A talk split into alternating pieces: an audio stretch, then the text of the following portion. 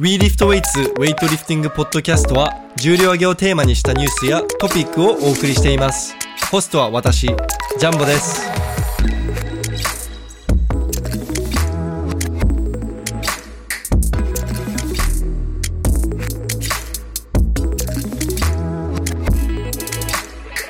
はい、今日は、えーあの揚げカツの山城翔也さんにまた出演していただいております。山城さん、今日もよろしくお願いします。お願いします。今山城さんといえば最近ハッシュタグ、揚げアドも増えたんでしたっけ？元からあったんだっけ？揚げアドはね、揚げカツに対するアドバイスだから、いげ結カツ、構やってるね。ハッシュタグ揚げカツ、揚げアドで検索すれば、ツイッターでね、検索すれば必ずあの山城さんのツイートが出てくるんで、もう、あれす、もう何ツイートぐらいあるんですか？揚げカツと揚げアドって。なんかあれ見見れますよね？何百投稿みたいな。あ、検索の仕方あるよね、なんかね。な、はどれぐらいやってんでももう2年以上やってるから。い。2000ぐらいいってんじゃないですか？ああ、言ってるかもしれない。やば。俺、数えたことない。今度数えてみよツイート数もそんなにないっすよ、俺多分。1000いってないぐらいですよ、俺ツイート数。う。嘘でしょ？えー、でも俺マジで、ツイートしない、あの、忙しい時はとことんツイートしないんで。ツイート数だけはやばいもん。ツイート数出てこないっすね。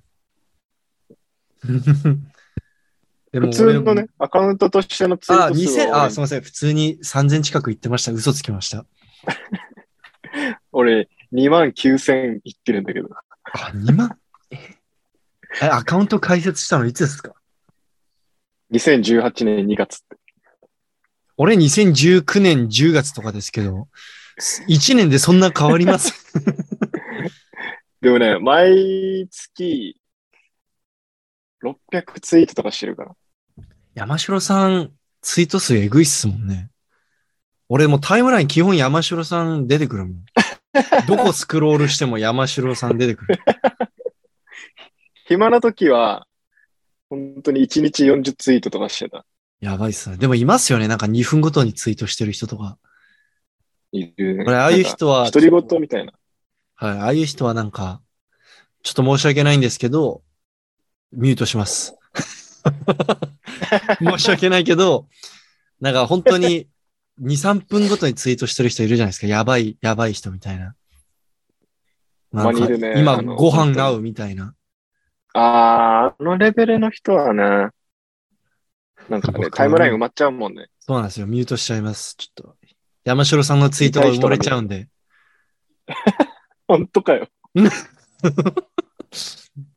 ということで、今日のトピックに、えーついてちょっと話していきたいと思うんですけれども、今日は、えーちょっと試合について、ウェイトリフティング試合、で、その、なんかイベントとか、まあ、例えば僕はブラックシップスの、いあの、試合っぽいイベントに参加したことがあるんですけれども、その公式戦とか、その、いわゆる、まあ、東京都だったら東京都今季大会とか、マスターズ大会とか、あの、すなんだっけ、神奈川オープン大会とか、まあそういうのあるじゃないですか。うん。ちゃんとその連盟が開催しているやつ。今日、あ、協会か、東京都協会とかうんが開催してるやつで、僕は出たことないんですけど、ちょっとそれを今日、それについて今日話していきたいなと思っていて、で、その山城さん、まあ、もちろん今も競技者としてウェイトリフティング続けているので、まあそこのとこ結構いろんなアドバイスができるかなと思っていて、はい。僕はあの、あれなんですよ、国際試合とかは、どういうふうに準備するのか結構見てるんで、その、逆に目が超えちゃってて、その国際試合の、に向けて選手たちがどうやって準備するのかは大体分かってるんですよ。その裏で何、コーチとかがはい何やってるかとか。でもぶっちゃけ国際試合出てるレベルの選手ってもうコーチが全部やってあげてるじゃないですか。準備とか。あの、試技の選択とか。こ細かいやつとかは。はい。あの、試技の、あの、く試技のカウントとかも全部やってくれてるじゃないですか。だからまあ、選手の負担が少ない。でも、いざその、トップレベルじゃない、なんか最近ウェイト始めてばっかで、ちょっと試合出てみたいなって人はもうそういうわけにはいかないじゃないですか。そうだね。はい。なので、うんちょっとそこら、そこのところを、ちょっと詳しく聞いていきたいなと思います。はい。はい。ちょっとまず、本当にこれ基本中の基本なんですけれども、そもそも公式戦に出たかったら、あれなんですよね、その、なんか事前に登録とかいろいろ申請とかしなきゃいけないんですよね。各都道府県の協会に、えー選手登録をしないと、まあ、いけなくて、基本的には。はい。まあ、オープン参加できる大会もあるけど、うん基本的には、あの、会員、ウェイトリフティング協会に登録する。あ、その協会に登録してなくてもオープン大会は出れるんですか？出れるものが地方の大会だけど、ああ、うんその本当にもう沖縄、沖縄だったら沖縄県だけで終わる大会とか。例えばですけど、あの、昔、石田マンの神奈川県の大会に、オープンで参加したことがあって、石田マンが。で、彼は、まあ、そもそも東京都協会に登録はしているんですけれども、もし石田マンが東京都の、東京都ウェイトリフティング協会に登録していなくても、神奈川オープン参加はできたっていうことですかね。神奈川はあるのかわからないんだけど、沖縄の場合は、ああ。そういう大会があったりする。へえ。もしかしたらあるかもね。各、各都道府県に。うーん、そうなんですね。で、なんかあれですよね。毎年費用を払わなきゃいけないんでしたっけ？確か。そうだね。まあ、大体5000円ぐらいかな。確か。毎年選5000円手登録だけだったら、もう少し安かったかもしれないけど、俺、あの、審判の資格も持ってるから、ああ、そう、そうでしたね。両方そういえば。協、協会に収めてて、よく高校の試合審判やってますもんね。そうそうそうそうそう。まあ、協会にこの毎年登録料っていうのを払ったら、まあ、あの、払いましたよっていうシールみたいなのをもらえて、例えば2000何年度のシールですみたいな。それを選手手帳に貼り付けるっていう。感じ。そので、、試合の時にその選手手帳持ってないと、まあ、基本的には参加できない。その都道府県の、各都道府県の協会の登録費以外にも、あの、試合出場するための費用もあるんですよね。参加費はあるね。参加費ありますよたね。い2000円ぐらいじゃないかなあ、。そんなもんなんですね。もっと5000円ぐらいするのかと思った。場所によると思うけど、まあ、東京都2000円ぐらいじゃないか高そうっすよね。な。東京都高そうっすよね。まあ、運営費だからね、多く出れば出るほどいい、あの、安くはなると思うんだけど、人数が。うん、東京都はまああんま人いないけどな。東京都一番そうだよね。一番費用かかる、一番コストかかるのに一番人出ないからな。警視庁の人がめっちゃ手伝ってるっていうのは聞くね。なんか出たらもう2位確定みたいな。ああ、でも、年によっては。まあでも地方はそんな、そんなもんじゃないかな。沖縄でもね、あのー誰もいなくて出たら優勝みたいな。き失格しなかったら優勝すでもるみたいな。軽量級は意外といるんですよね。まあ、うん。うんとあれから東京都じゃあ優勝したかったら僕109に一瞬だけ増量して 誰もいねえからっ。ていうのも、まあ、ありかな。だから、地方だと結構ね、優勝みたいな箔はつきやすいかもしれないね。なあ。なるほど。うん。いや、じゃあ、その、いざその試合に出ますってなって、その、まあ部活とか、そのいわゆる学校で学生としてやってきたウェイトリフターからすると、まあ試合に慣れてる。たくさん出たことがあるから。だからなんか自分で一人でもなんとかこう、うまくできちゃうと思うんですけれども、もう本当に何も知らない。社会人からウェイトを始めた人の場合、こう、ど、どうすればいいんですかね？どういうふうに準備すればいいんですかね？まずね、順番的にはさっき言ったけど、えーまあ、選手登録して大会に参加するっていうしん、えーまあ、登録か、し登録して、で、大会の前日はい。から始まるんだけど、まず準備するものが、ユニフォーム、釣り体ね、シングレット。そうっすね。シングレット、はい。シングレット。で、えーリフティングシューズはもちろん。この二つは絶対ないと試合出れないから。でもあれっすよね。靴、スニーカーでも出れますよ。一応。スニーカーでも出れるけど、靴、何かしらの靴じゃないとダメ。まあ、下駄とか、あの、なんだっけ、サンダルとかダメですもんね。あの、確か素足に近いやつは確かダメだった気がする。そうっすよ。なんか生足、生足指とか出てたらダメですもんね。下駄とか。そうそうそう。で、えー、あとは選手手帳か。さっき出た。選手手帳っていうのがあって、まあ、記録とか記入したりとかするもの。最低この3つが必要で、あとはまあベルトとか、ニースリーブとか、バンテージとか。一応、規定も読んどいた方がいいっすよね。その、ギアの。あベルベルトとか、なんかそうだね10、な何センチ？13。13だったと ?13 思う。より細くないとダメみたいな。うん。ありますよね。で、なんかし、アマゾンで結構人気高いハービンジャーのベルトって、ナイロンのベルトって確か13ちょっと超えてるらしいんですよ。ちょっと太いのがある時が、まあ、あの、革のベルトはそんなない気はするんだけど。革のベルトは意外と大丈夫なんですけど、なんか結構人気な。やつで、ナイロンのやつで、僕も持ってるんですけど、実はそれ使ってウェイト練習してるんですけど、それがなんか 実は14とか13点なんかちょっと超えちゃってるみたいな。はいうん。で、なんか、本当に細かい審判だったら見るからね。そうですね。まあ逆に、それつけても国際試合出て山本さん何も言われなかったらしいんですけれども、でもなんか本当はダメみたいな。はい。たまにね、あの、胸ポケットに定規持ってる審判とかいるから。オリンピックでもいましたね。ちょっと、あの、長さで言うとバンテージもあるからね。あ、なんかあるんですか？え、嘘？マジで？今なかったかね。15センチ以内だったと思う。確か。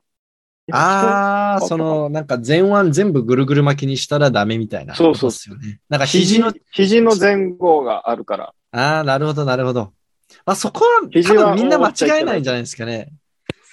まあ、基本的にはないんだけど、たまにこう、はい。あの、長く、長く巻く人がいるから。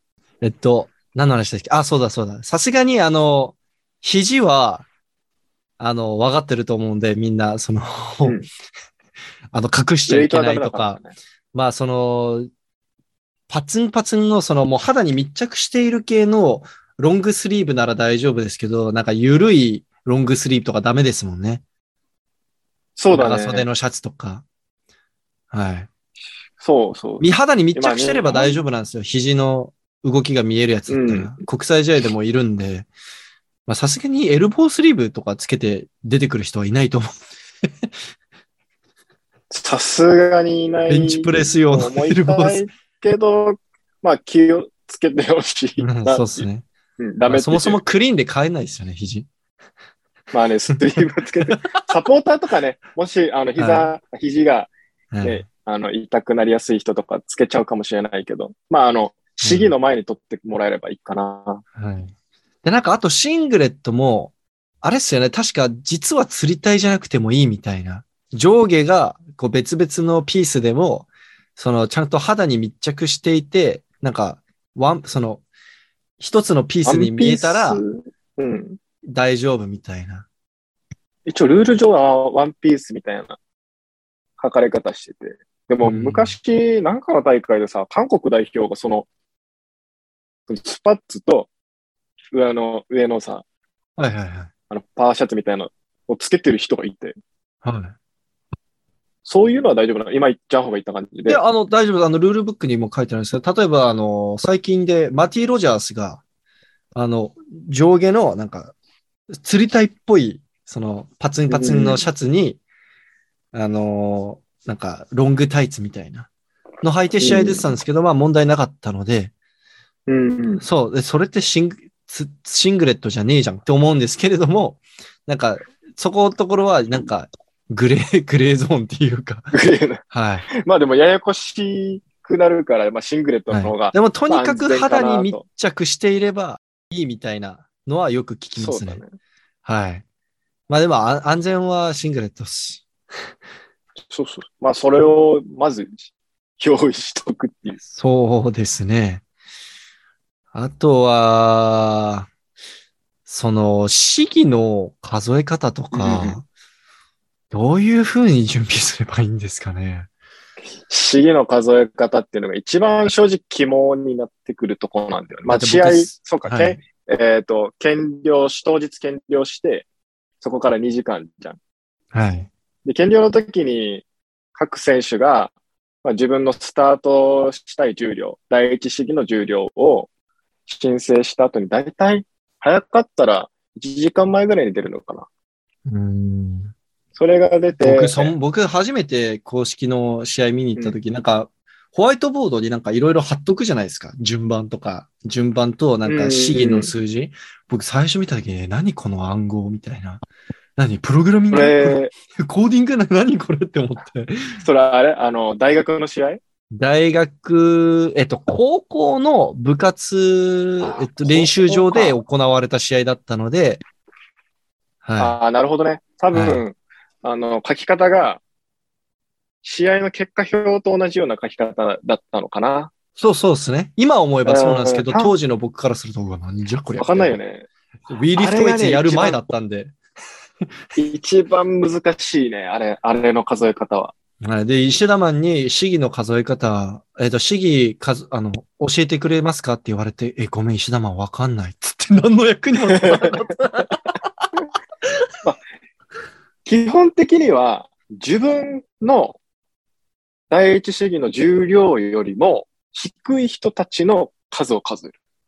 うん。うんうん。はいはい。例えば、例えば、じゃあ、えー、俺が50キロで、ジャンボが30キロだったとする。なんで俺、山城さんより弱い設定なんですか？ちょっと許せないです。えーちょっじゃあ逆、別に逆でもいいんです冗談です、冗談です。冗談です。冗談ですよ。はい。いや、それで大丈夫です。50キロスタートしたくて、まあ僕が30キロ。そう、30キロで。としたら、じゃあ、ジャンボが3回あるうちの3回使って50キロを超えてくることはほぼないよなっていう計算する。なぜかというと、その多分、ジャンホが第2試技で35やって、第3で40やるだろうなっていうことですよね。そう。だいたい5キロ飛ばしぐらい、マックス。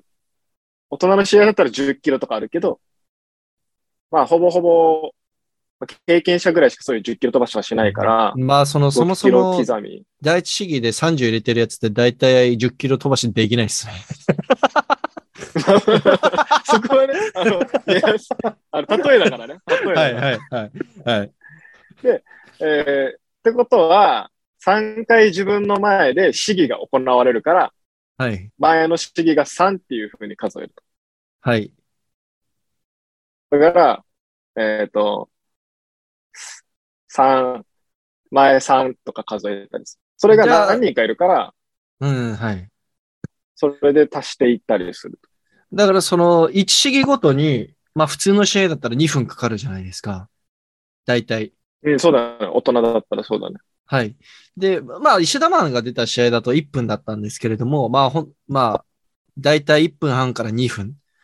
で、まあ自分の第一試技の前に、えーっと、例えば試技が10個あったら、10試技あったら、まあ、えっと、20分ぐらいかかるってことじゃないですか。だからそういうふうに逆算していく感じですよね。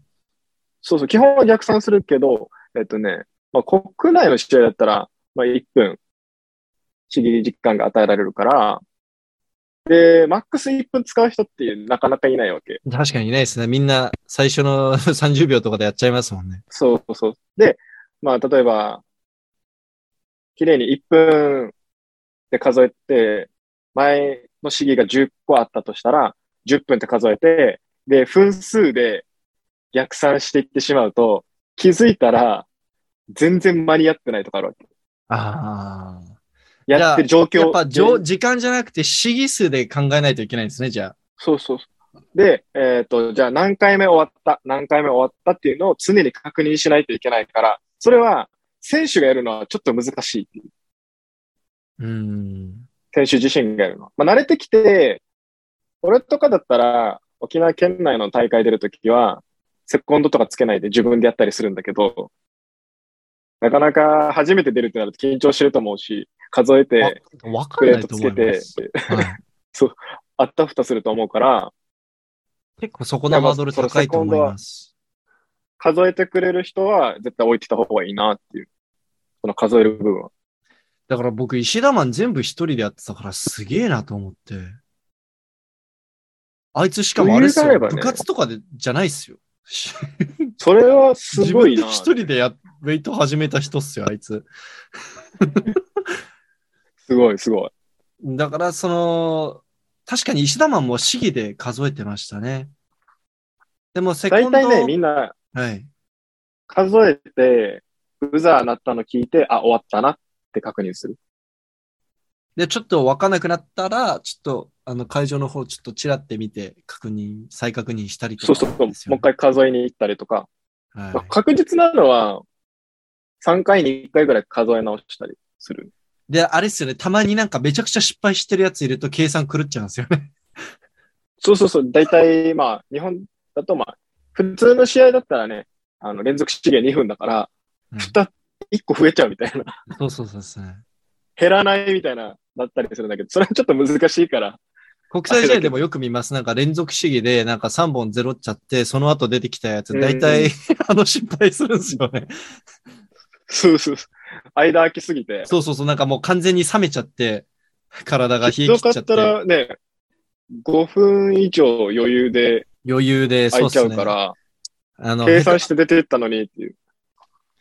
時間稼ぐために重量増やしたりするじゃないですか。で余計伸びちゃって。あるあるある。いやー、やっぱセコンド、セコンド大事っすね。やっぱそういうふうに考えると。セコンドは絶対行ってもらった方がいいな。ウェイト、これ結構、ウェイトをやったことある知り合いに、セコンドついてもらうのがやっぱベストなんですかね？試技のカウンティング。理想は。そうだね。理想はそれ。一番ベストがそれで。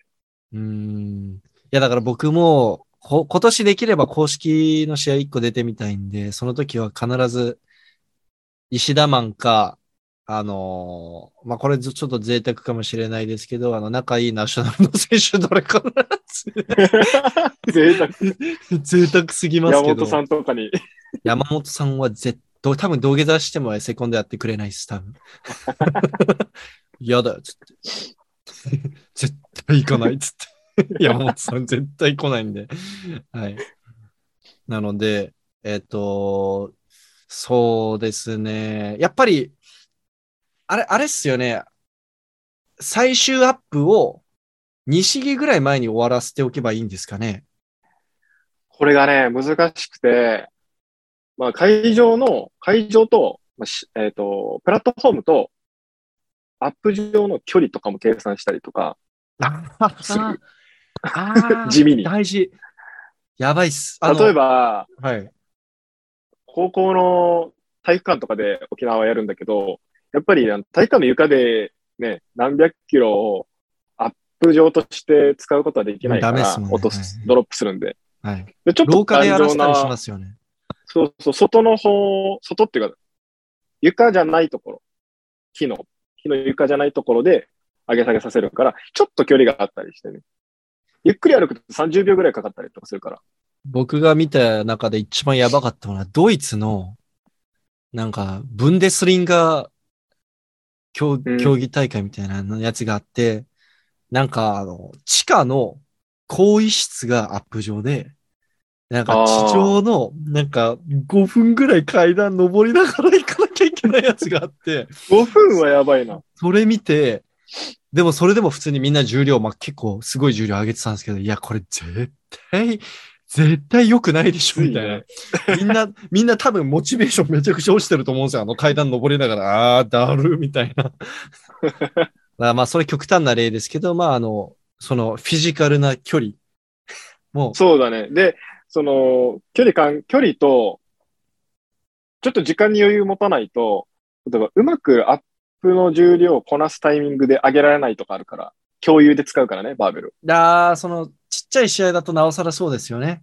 そうそうそう、一人一個バーベルが当たるわけじゃないから、そうですね。まあみんなね、あの、自分がやっぱ、ね自分のタイミングで上げたいっていうのあるから、そこら辺にちょっと余裕持って、俺だったら3試技前とかにするかな。うーん。3、4試直技前ぐらい前すぎるともう疲れても、疲れちゃいますもんね。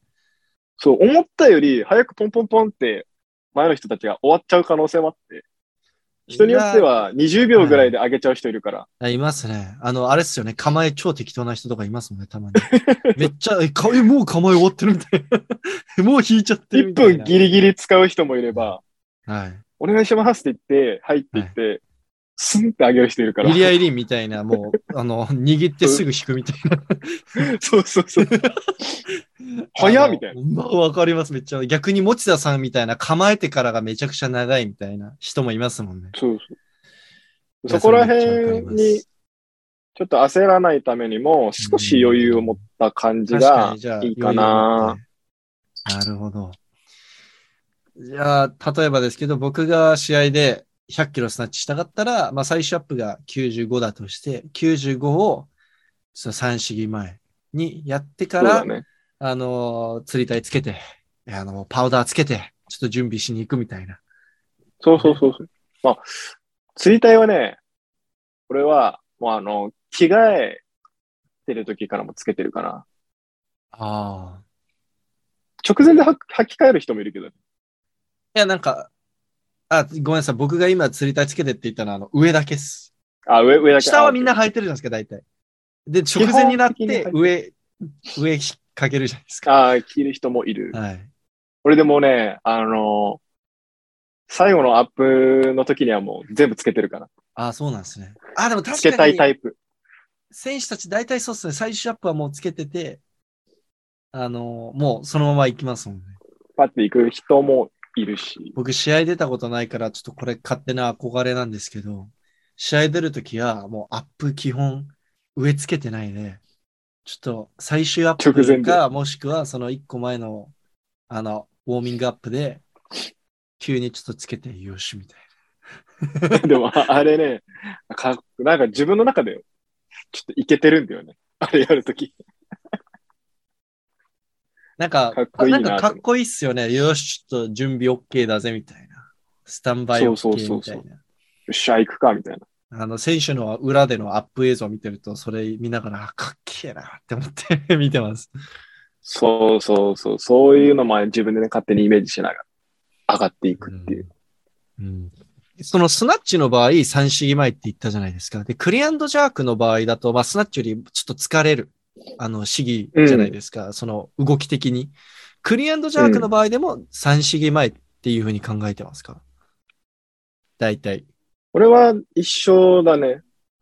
人によっては4とかにする人もいるし。もうちょっと休みたいみたいな人いるじゃないですか。うん。いや、ちょっとや、あの、会場、会場っていうか、この、プラットフォームのすぐ横で、ちょっと待機場所があるから、そこで休みたいですっていう人もいるし、まあ別にギリギリで行ってもいいですって人もいるし、うんうんうん。まあ、ひそれ、人それぞれかな。僕、まあ、多分運動、ちょっと運動神経悪いからと思うんですけど、クリアンドジャーク一回やるともうめっちゃ息切れするんですよ。もうなんか、みたいな、特に最終アップみたいなぐらいの重量になってくると、もう、ああ、もうしんどみたいなで感じになるんで、ちょっと休みたいっすね、そ長めに。ここは、うん、余裕持って、逆に、ご試技前とかに終わらしちゃって、ゆっくり準備して、でうんうんうんあの、プラットフォームに、え近くに歩いていくっていうのがいいかもしれない。うんやっぱりこの試技の数えるの本当大事っすよ。僕全くわかんないから、その、ブラックシップスの試合、うんイ。ベントに出た時も、あの、佐野さんが試技をボードに書いてたんですよ。日本記録、すなわち日本記録保持者の佐野,、はいはい。佐野さんいるじゃないですか。はい佐野さんに言って、佐野さん、すみません、あの、僕のアップのタイミング教えてもらえませんか？つって。佐野さんが、えーっつって、いいよって言って、ジャンホ何キロで出るの？って言って、あ、これぐらいで出ますったら、うーん、まだ大丈夫だから、えー15分後ぐらいに50キロ触ろっか、つって、めっちゃ優しく教えてもらって、ジャンホそろそろ90キロ触っといて、つって、ジャンホそろそろ下行きなって言って、めっちゃもうなんかもう、何も考えなくていいみたいな。すんげえ楽でした。はい。そこ、本当に大事なポイントだね。し、あ試技順を数える人は。やっぱあの、頭使うし。中国人の国際試合でのそのアップの映像とか見てると、もうずっと、なんか3人ぐらいコーチいて、1人はもうずっとボード見てて、で、なん。か無線とか使ってるんですよ。あああの、あの、狭い会場だったら使わないですけど、例えば今回の、あ、去年の東京オリンピックあ。の時に無線使ってたらしいです。無線使って、今、試技こんな感じだよ、みたいな。何々選手調子悪そうだから、ちょっと、早めにアップしとけ、みたいな、なんかそういう、そういうのも見てたらしくて、この選手、結構この、はい。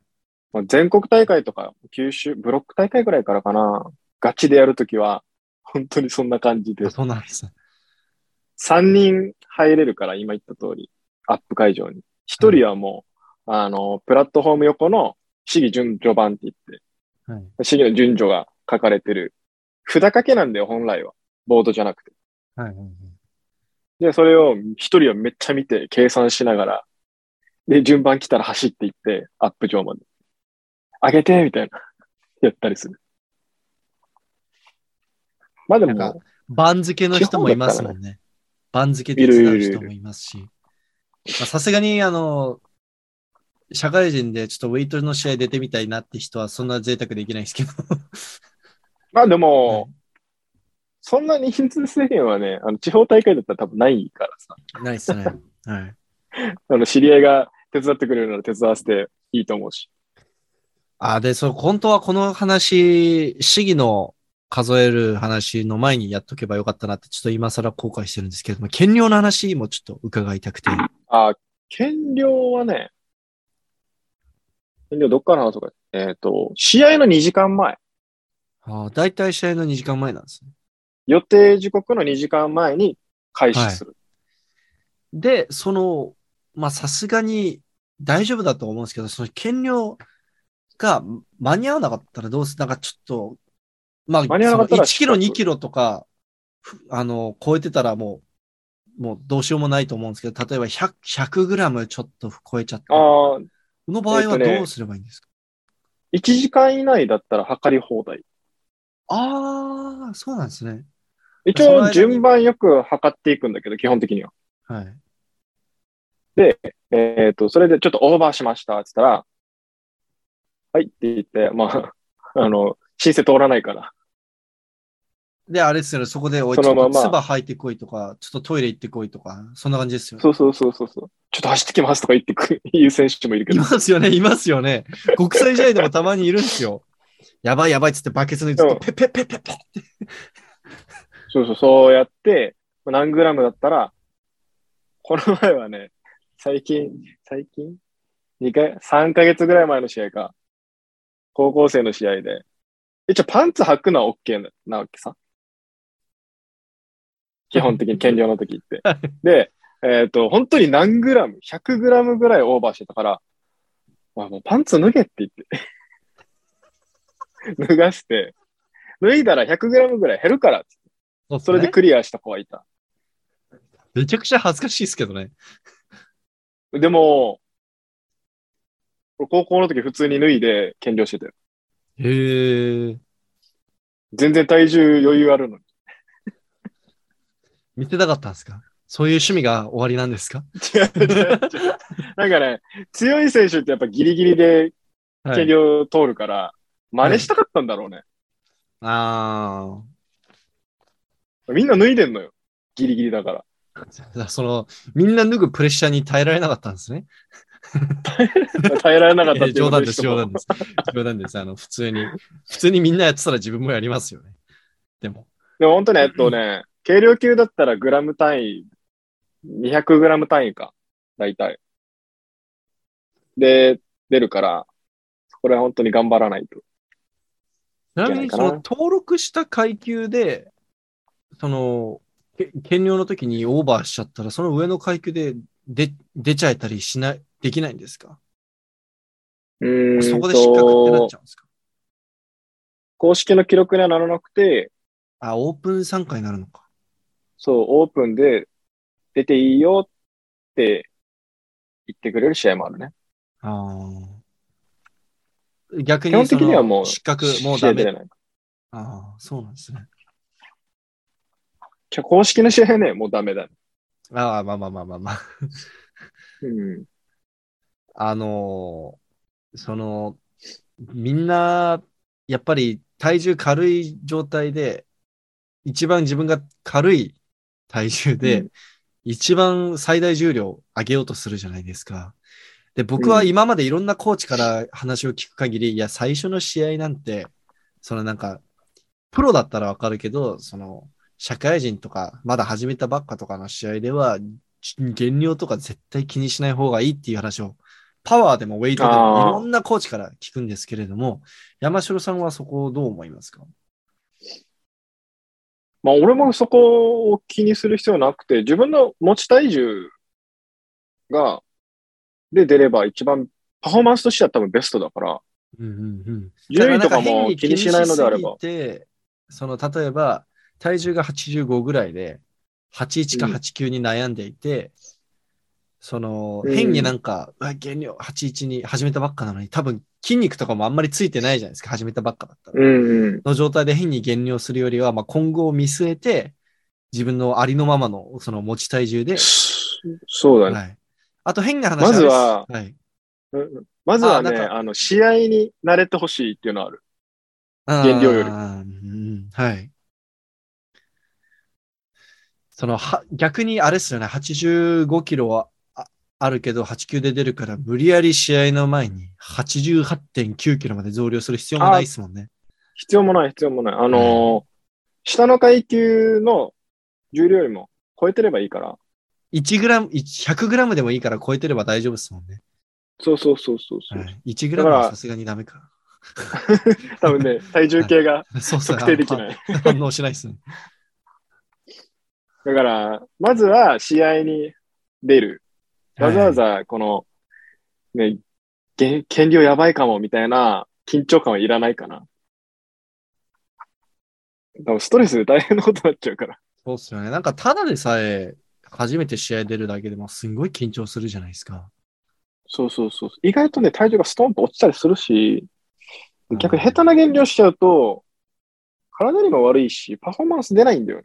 はい。なんか、せっかく自己ベスト更新するいい機会なのに、なんかうん変にプライ、なんか 変なプライドで減量しちゃって、全然いい記録出なかったら、それこそね、ちょっと嫌ですもんね。ひどい場合だと失格しちゃうからね。ゼロっちゃいますよね。いつもの、うん、パフォーマンス出せなくて。石田マンがそうでしたね。ちょうど85が消えて、81、89に分かれたじゃないですか。はいはい、階級変更で。で、石田マンが、いや、僕は、いや、石田マン絶対8級行った方がいいよって言ったんですけど、石田マンが、僕ちょっとダイエットしてみたいんですよね、つって81で出て、記録ボロボロで、で、その反省点が、あ、いや、減量するべきじゃなかったです、つって。減量もね、これちょっと話ずれるけど、2パターンあって、はい。全然影響を受けないっていう人がいるわけ。うーん。逆にパフォーマンス上がるみたいな人もいて。なんか動きがキレ、キレッキレになるとかですよね。だから、自分の体質にも、まあ、相談しないといけない部分であるけど、基本的に、やっぱ減量しちゃうと、パフォーマンスが下がるっていうのは頭に入れてた方がいいかな。いや、そうっすね。いや、僕の場合絶対、まあ、その、減量の具合にもより、よると思うんですけど、振り幅にもよるね。振り幅にあって、その、本当に5キロ以上減量しちゃったりすると、もう、絶対影響は出ると思うんですよね。2、3キロとかだったらまだいい気がするんですけれども。あと、それも階級によるじゃないですか。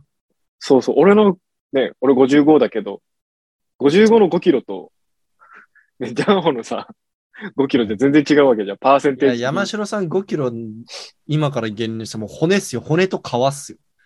上げ方続けられなくなっちゃいますよ。なんだクソみたいなこの重量はと思われるから。逆に持田さんみたいな、まあ持田さん109、まあこれからは102でやる予定らしいですけど、109キロ級の時うんに普段の持ち体重116ぐらいあって、で試合の2週間前とかから、あの、適当に減量しても全然間に合うらしいんですよね。うん。はい、だからやっぱ、まあ、そこ結構違うじゃないですか。その身長にもよるし。だから、変に減量するのはやめた方がいい。軽量級の女子が一番影響さ出るような気がしますね。もう本当に1キロだけでも変わる人って僕よく聞くんですよね。49キロ級とか。女子はね、さらに難しいね、男子に比べて。まず、はいそもそも減量が難しいっはい、ていうのがあって。で、あとなんかその、その月の、そのタイミングによっては、どんだけ頑張っても減量間に合わない選手とかいたりするらしいのもで、なんかあるから大変ですよね。一般で、その、ローカルな大会だったらやっぱ減量はいらないかなと思う。うん次、僕なんか今全国大会につながるとかならいいけど。僕ちょっと今悩んでて、体重が今90キロぐらいなんですけど、持ち体重が。いや、はいはいなんか、8級で出てもいいのか、1キロぐらいなら減量してもいいかなと思ってるんですけど、どうですか、これ。完全にさっき言ってたことと矛盾してますけど、1キロぐらいだったらね、頑張れ。1キロ、ああ、でもダイエット大変なんですよ、つって。クリーンな食事したらすぐでしょ、1キロなんて。いやまあ、ぶっちゃけ、そうですね。あの、毎僕が普段インスタに投稿してる食べ物食べなければ、すぐ8級いけます、俺。はい。1週間ぐらいさ、我慢したら余裕でしょ。はい。いや、でもなんか、96で出た方が、競う相手いなくて優勝できるんじゃねっていう説もありますけどね。でそしたらもう、それはもう作戦次第だね。そう、プライドがあるかどうかの問題なんですかね。まあ、優勝したいかどうかで。いやー、なるほど。じゃあ、減量の話はそれぐらいで、減量と今、アップまでしたか。アップの話しましたね。その、あ、で、これ、ちょっと、メンタルなところにも、つメンタルのところの話もしたいんですけれども、はいはいはい。一番最初の試合で、この緊張しすぎてやばい、やばい、もう、なんかアップも全然うまくいかない、なんかいつもの調子全然出ないっていう、そういう緊張しまくってる時に、どう、どういうふうに、その自分の心の中を落ち着かせ、どういうふうに対処すればいいんですかね？多分ね、緊張してる人って、過剰になんか意識ししすぎてると思うんだよね。試合だから頑張らないとみたいな。パフォーマンス出さないとみたいな。うんそんなことないから、適当にやったらいいと思うんだよ。結構なんか、いつも通りみたいな。いつも通り、そうそうそう。なんか別に誰に評価されるわけでもないし、別に芸術点とかないからそうそうそう、ノリはいいつものノリで、ただタイミングとかが、自分のタイミングじゃなくて、ちょっと決められたタイミングなだけであって、上げ方とかはいつも通り、アップはそれでいいと思う。ちょっとプラットフォームに上がると、やっぱいつもと状況が違うから、審判がね、真正面に一人いるわけね。で、斜めに二人いて怖いわ。えやっぱ出んのやめようかな。はい、続けてください。あのねすいません。で、やっぱその雰囲気が、あの怖いっ、すよね。こう、緊張しちゃうっていうのはあるんだけど、はいうーん。まあ、失敗しないこうと思っちゃうと逆に失敗しやすくなるから、いやー、そうっすね。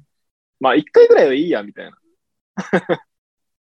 感じで、記録残せばいいやぐらいでいいんじゃないかなと思う。まずは試合をするっていうのを楽しんだらいいまあ変に、えっと、気負わない。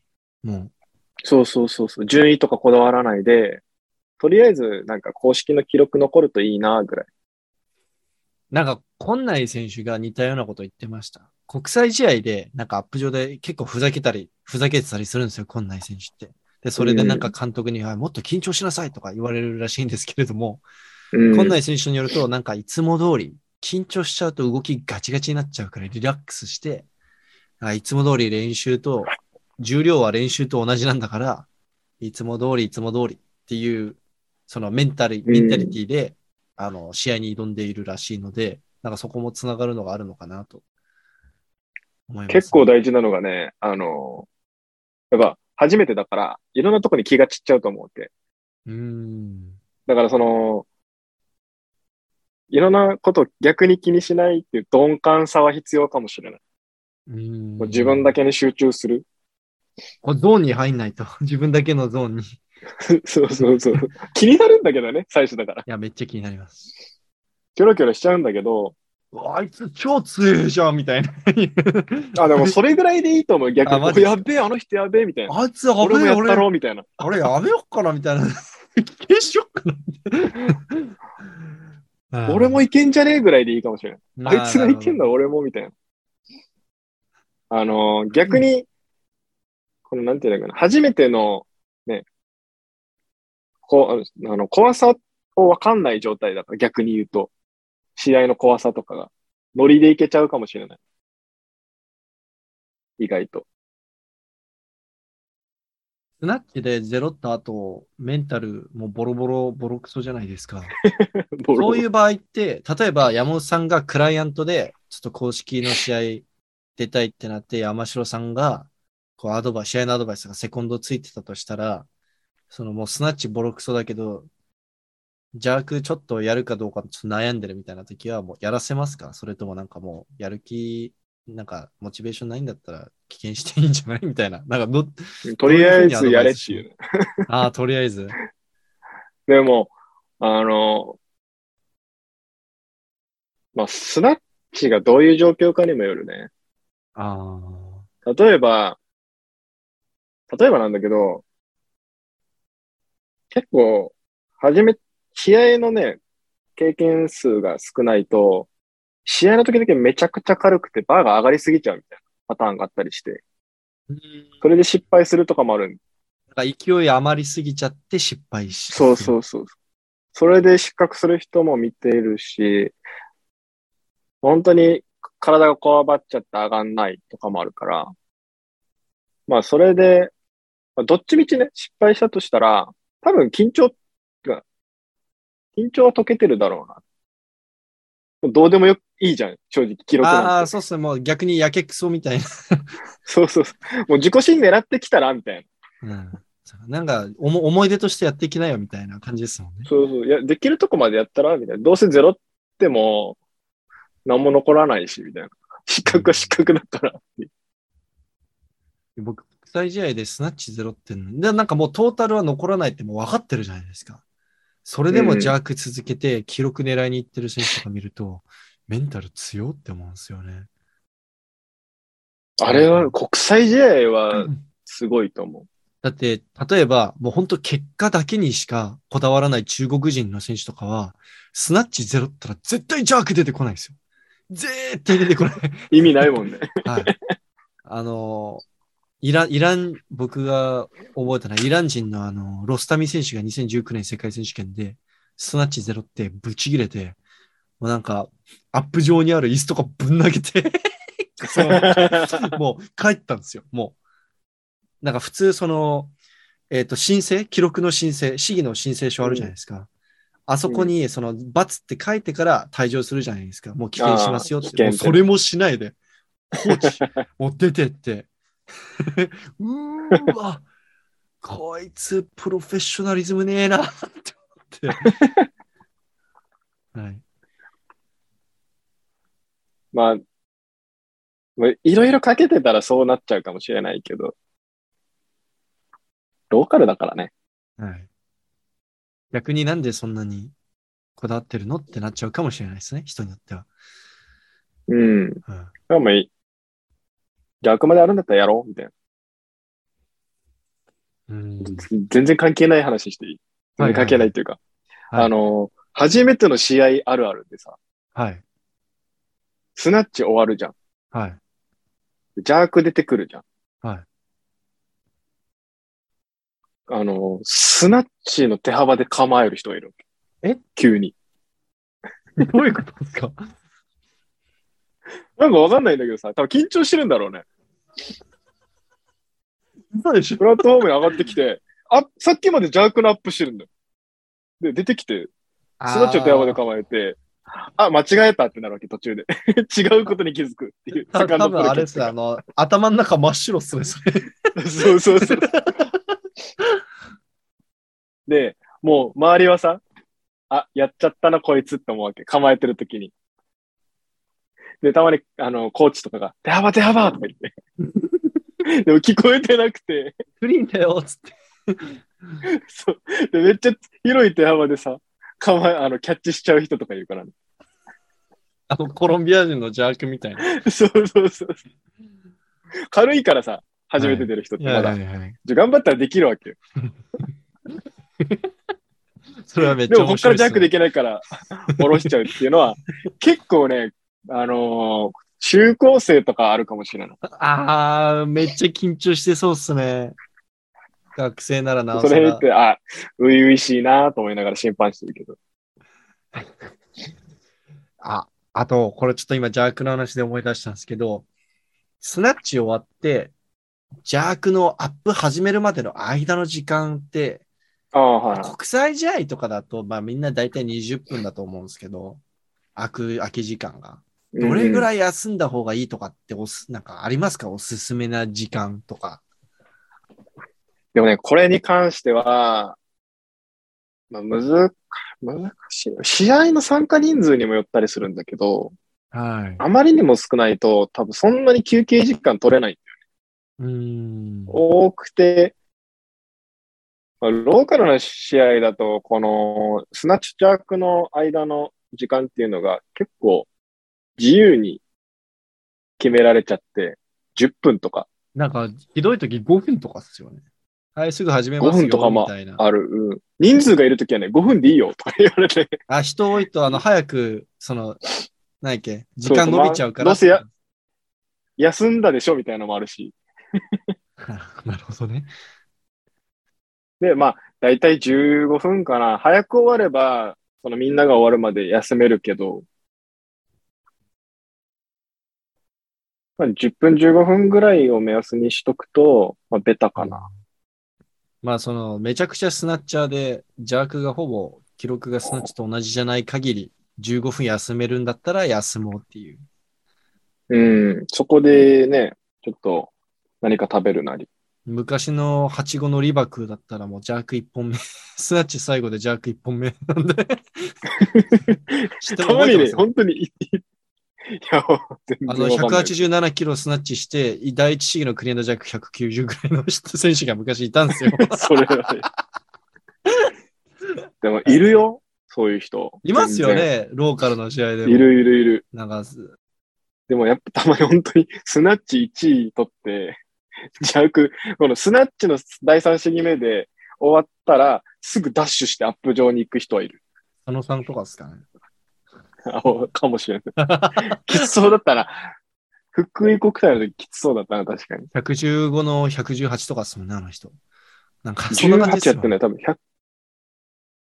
えっとね、53だったわけ、福井の時は。はい。107の110ちょいじゃなかったでも、でも、相当ジャックのアップしんどそうっすね、それ。え、しんどいと思う。みんな100だって最後だもん。キロぐらいスナッチしたら普通120ぐらいやるじゃないですか。うん。大体ね。だから、逆に言うと、俺は邪悪が強いパターンだから、めっちゃ暇っていう。あ、スナッチが早く終わっちゃうからってことですよね。そう、早く終わっちゃって、本当に20分とか25分。ひどいとね、インターハイとか30分以上待ってた時もあって。うん、でその間に、ちょっとさっき山城さんちょろっと言ったんですけれども、なんかやっぱりお菓子とか食べた方がいいんですかね？その糖分補給っていうか。捕食は取ってたね。例えば、ビダーとか。うんうん俺あんま口パサパサするのが好きじゃないから、あの、カロリーメイトとか食べなかったんだけど、ビうん。ダーとかはい飲んだり。溜まっちゃうから、あの、おにぎりとかではなかったけど。なんか、持田選手は、めちゃくちゃお菓子食べるらしいです。キットカットとか、なんかチョコとかなんかああ、甘いお菓子めっちゃ食べるらしいです。その、兼任終わった瞬間めっちゃ食うらしいです。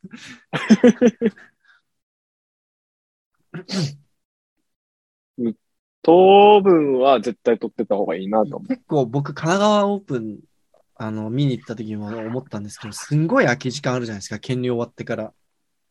う。うん。だからやっぱり、そこら辺で、やっぱみんなお腹空いちゃったり、脱水とか起こして、調子上がんなかったりするから、絶対なんか、食い物、食べ物とか、あの、ポカリとかそういうの持ってきた方がいいなとは思いました。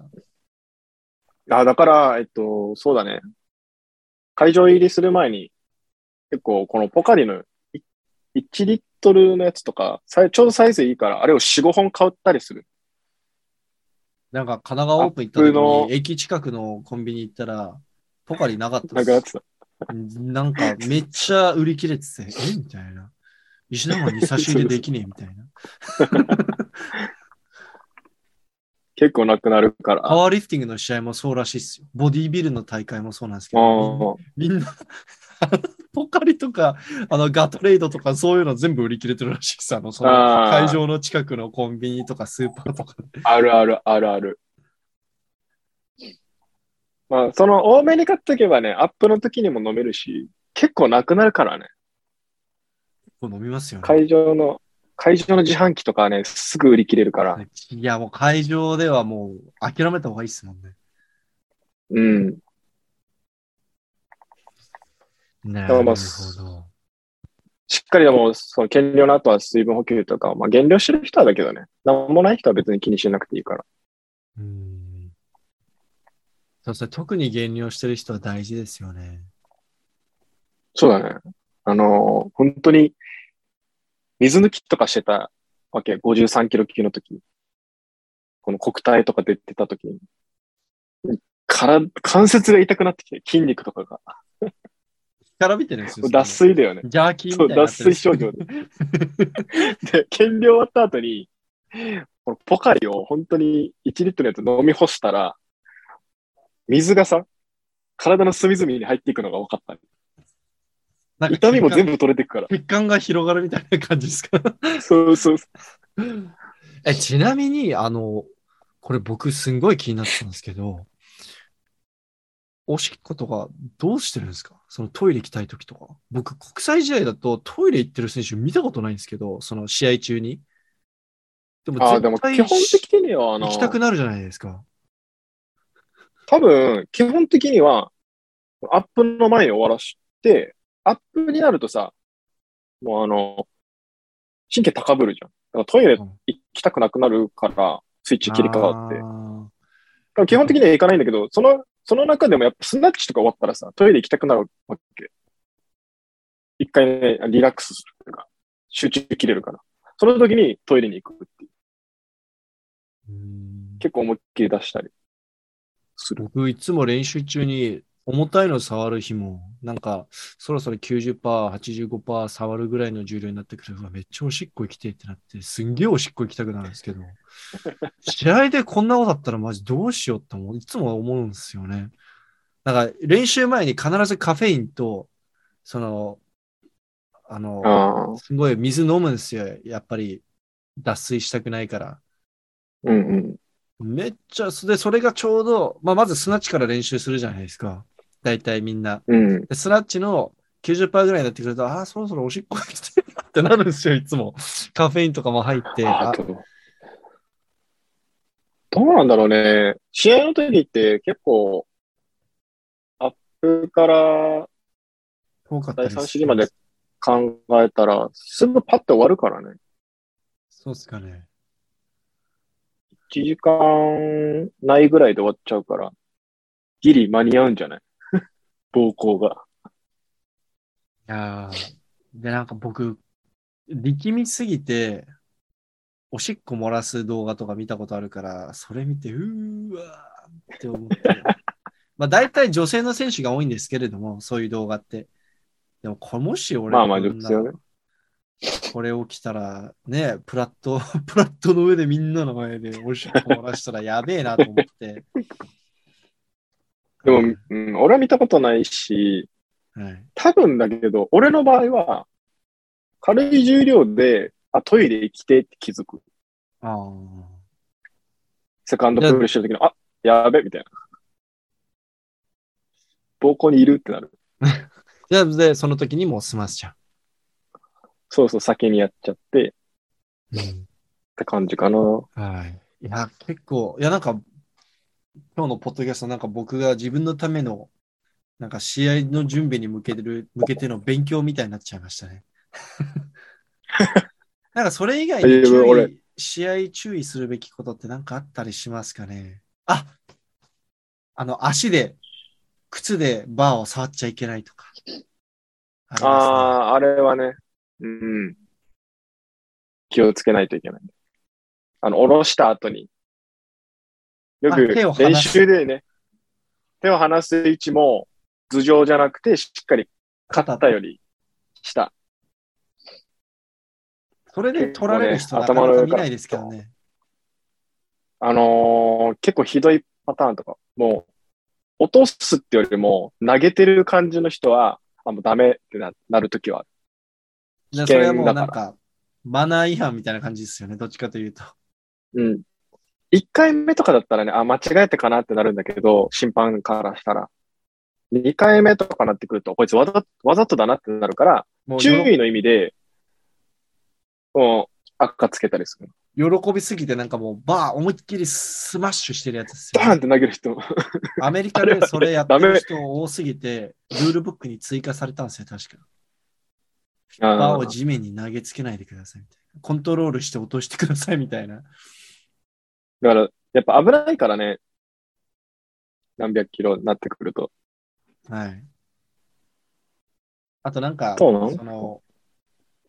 やっぱりに、特に日本に関しては、やっぱりスポーツ、昔からあるスポーツってこういろいろ厳しいじゃないですか。例えば剣道もそうなんですけど、剣道で竹刀をまたがないとか、剣道、うんあの竹刀をこう、釣り竿みたいに持ち歩かないとか、そういうのあるじゃないですか。うん。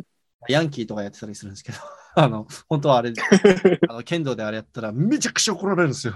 俺剣道やったことあるんで、死ぬほど怒られるんで、しかも剣道教えてる人って大体警察官のおっさんだから、めちゃくちゃ怖いんですよ。はい、だから、やっぱそういうの厳しいところあるんで、日本って。だから、ウェイトも同じですよね。確か部活でシャフトまたいだら怒る。まあ、部によって、その、コーチによっては怒られるし。まあ、こっちによっては、うん。まあ、一応道具を大切に扱うっていうのは、どの競技でも一緒だと思うから、まあ、またがないっていうのはあるし、大学の頃はね、足で、そう、足で押さえつけるのはもっとのほかなんだけど、プレート詰めるときに足でガタガタガタってやるのはダメだった。日本、なんかジャパニーズカルチャーですね。やっぱりそこは、ものを大事にする文化っすね。ちゃんと手でやってっていうのはあったけど、うんルールとしてははい。禁止されてないけどね。まあ、またぐのはそうっすね。でもなんか、大体ローカルな試合って、どっかの部活の練習場借りたりしてるじゃないですか。うん。でそういう雰囲気のところでシャフトまたげないですね、俺。怖くて。まあ、あのー例えばだけど、そのね、ウェイト、この高校からやってる人とかじゃない人に関しては、そこまで強く言うことは多分ないんだよ。初心者とかだったら。あ、なんかあからさまに初心者みたいな。うん。わからないんだろうな、ぐらいだけど、その人に対してね、またぐな、みたいなことはないと思うから。多分その人二度とウェイトの試合出ないですよ。それ言われても。いやこないだろう。はい。そういうのは大丈夫だと思うけど、まあ道具は大切にしてねっていう感じ。あ、あとこれ忘れてました。基礎中の基礎なんですけれども、ブザー音が鳴るまで、シャフトを落とさない。あ、これはね、あのーみんなやりますよね。やりがちだからね。みんなやりますよね。成功して、喜んで、落として、あ、みたいな。キャッチしたことにね、キャッチしたことに喜んじゃって、やったーみたいな。あと、あの、ブザーが聞こえない人いる。ブザーを鳴り終わって、え、落としていいの？みたいな。ああ、あの、叫んでて、喜びすぎて、ブザー音聞き逃したパターンですね。なんか、緊張しすぎて、初心者の人。あれですね、審判が下ろしていいよ、下ずっろしていいと固まってるよって言ってるやつですね。そうそうそう。みんなで下ろしていいよって言って。言うまで下ろさない人とかもいるけど、まあ基本的にはキャッチして、ね。立ち上がってブザーが。まあ、あとは、しっかり止まること。止まれば、基本的にブザーは鳴るから。ああ、一瞬でもいいから止まる足揃えて、ちゃんとそう。この動き静止するっていう、ルールにも書いてありますそうあれがい。ないと、審判は判定ができない。成功の判定が。だそれだけはしてほしいなっていう。そしたら多分ブザー鳴ってるはず。うん足揃えなきゃいけないこと意外と知らなかったりするのかな？さすがに知ってるか。一応そんなにね、本当に完璧ってわけではないんだけど、なんかい基本的には一直線上にあればみたいな感じですよね。そう、バーと足が一直線上とかはい。でたまにあること、平行か、ね平行で。白出ますもんね、あれ。うん。はい。あからさまじゃなければ出るから。はいこら辺だけ気をつけあとはなんかありますかね。あと、でも基本的に、まあ練習でちゃんとやっとけば、まあブザーとかぐらいか試合であるのは。あとは、あ、挨拶とか。かね。挨拶？別に挨拶はね、なんか世界共通でみんなやってるけど、あれ、ルール、暗黙のルールなんだよね。あれ、必要ないですよね、本当は。うん。ただ、なんかみんながやってるだけ。でもなんか僕の前の選手たち5人ぐらいみんな挨拶してたら僕も、あ、お願いしますってちょっとでプレッシャーに負けて言う、絶対言うと思うんで。あ、でも言っといた方がいいと思う こいつ言わんやんってなるから。はい。あ、でも僕、でちょっとこれ、まあこれあるあるなんですけど、思いっきりプレスアウトしたやつ、大体めちゃくちゃいい挨拶するんですよ。試技終わった後に。ありがとうございましたみたいなめちゃくちゃプレスアウトしといてから、ありがとうございましたつって、それでちょっと赤1個みたいな、白2つみたいな。それ、ね、パワー系のジャッカーの人でしょ。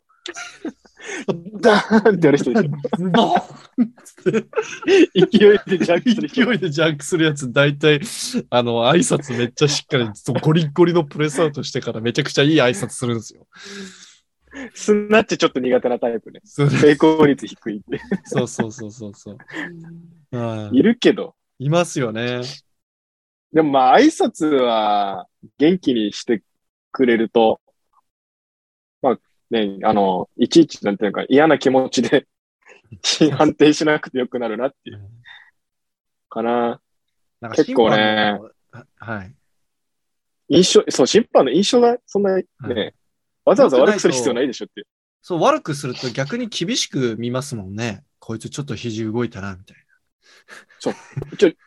人間だからね、な。はい。本当はへあのはいレースちゃんと見るよ、平等に。はい、でもこの際どいところになった時に、その印象が良くないと、もしかしたら悪い判定に触れちゃうかもしれないから、そこは気をつけとくといいかな。元気よ、いい方がやっぱいいよ。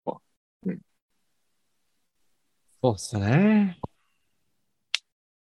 それ以外には、うん。まあ大丈夫かななんか全部カバーしたような気がしますね。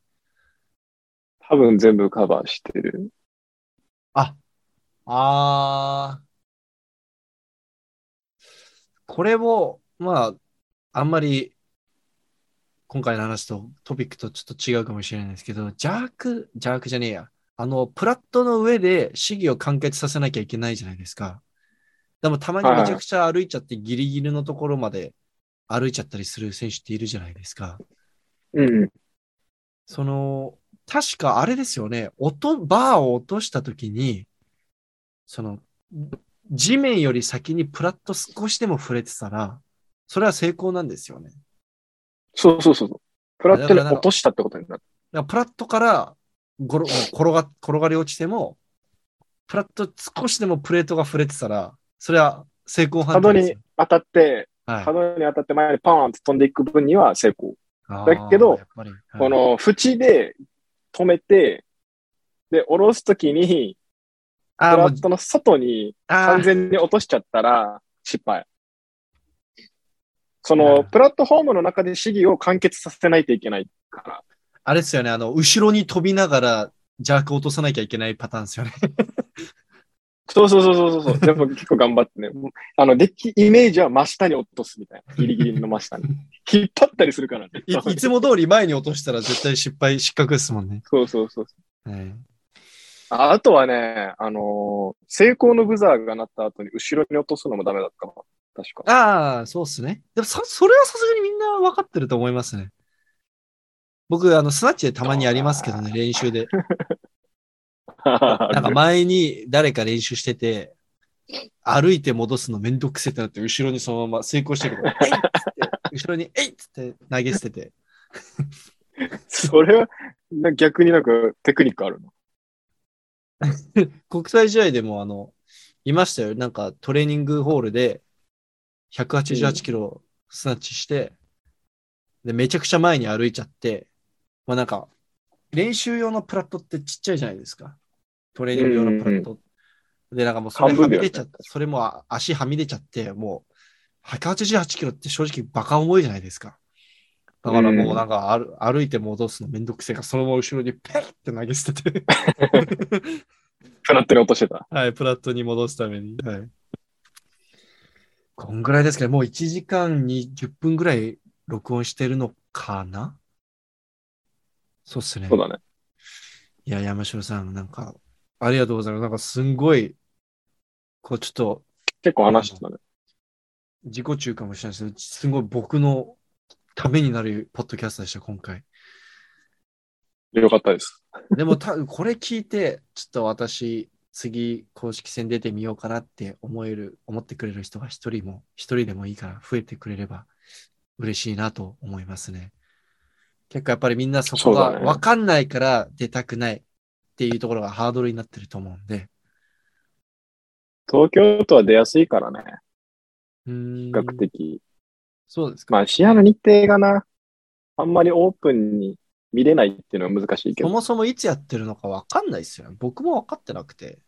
で、どこに情報載ってるんだろうと思ったら、あれなんか、選手として登録してる人に対しては、E メールで配信してたりするけど、基本、あ、メールで来るんだ見つ。けなきゃいけないですよね。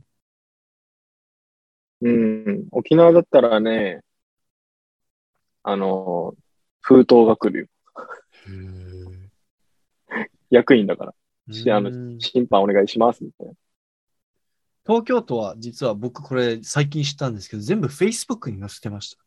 Facebook って今時誰が使ってんだよって思ったんですけれども、Facebook にはちゃんと更新されていて、逆にホームページとか行くと何も 更新されてないんですよね。